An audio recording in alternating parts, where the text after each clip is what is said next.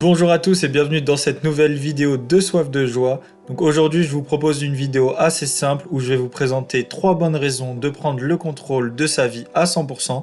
Donc n'hésitez pas à me dire dans les commentaires ce que vous en pensez et à partager autour de vous la vidéo si elle vous a plu. Allez je vous laisse avec la vidéo, bon visionnage.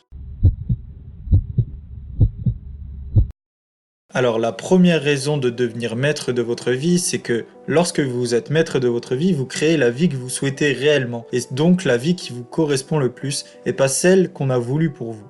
La deuxième bonne raison selon moi de devenir maître de votre vie, c'est qu'en étant 100% responsable de ce que vous faites et de votre vie, votre niveau de bien-être et de bonheur est largement amélioré, dans la mesure où vous avez le contrôle sur tout ce que vous faites. Donc vous pouvez contrôler plus facilement ce que vous ressentez, dans la mesure où si vous ne voulez pas faire quelque chose, vous ne le faites pas, et donc vous ne serez pas impacté émotionnellement d'une façon négative. Au contraire, si vous avez absolument envie de faire quelque chose, et eh bien vu que vous êtes 100% maître de votre vie et de vos décisions, vous pouvez le faire et vous pouvez être impacté émotionnellement positivement. Donc voilà, la deuxième raison, c'est que être maître de sa vie va augmenter votre niveau de bien-être et de bonheur.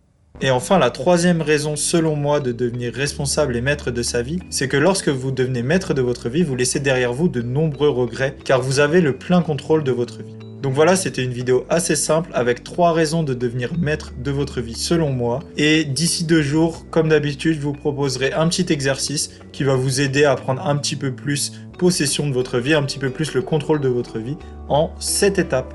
Voilà, j'espère que cette petite vidéo vous aura plu et moi je vous dis à demain pour une nouvelle pensée du bonheur.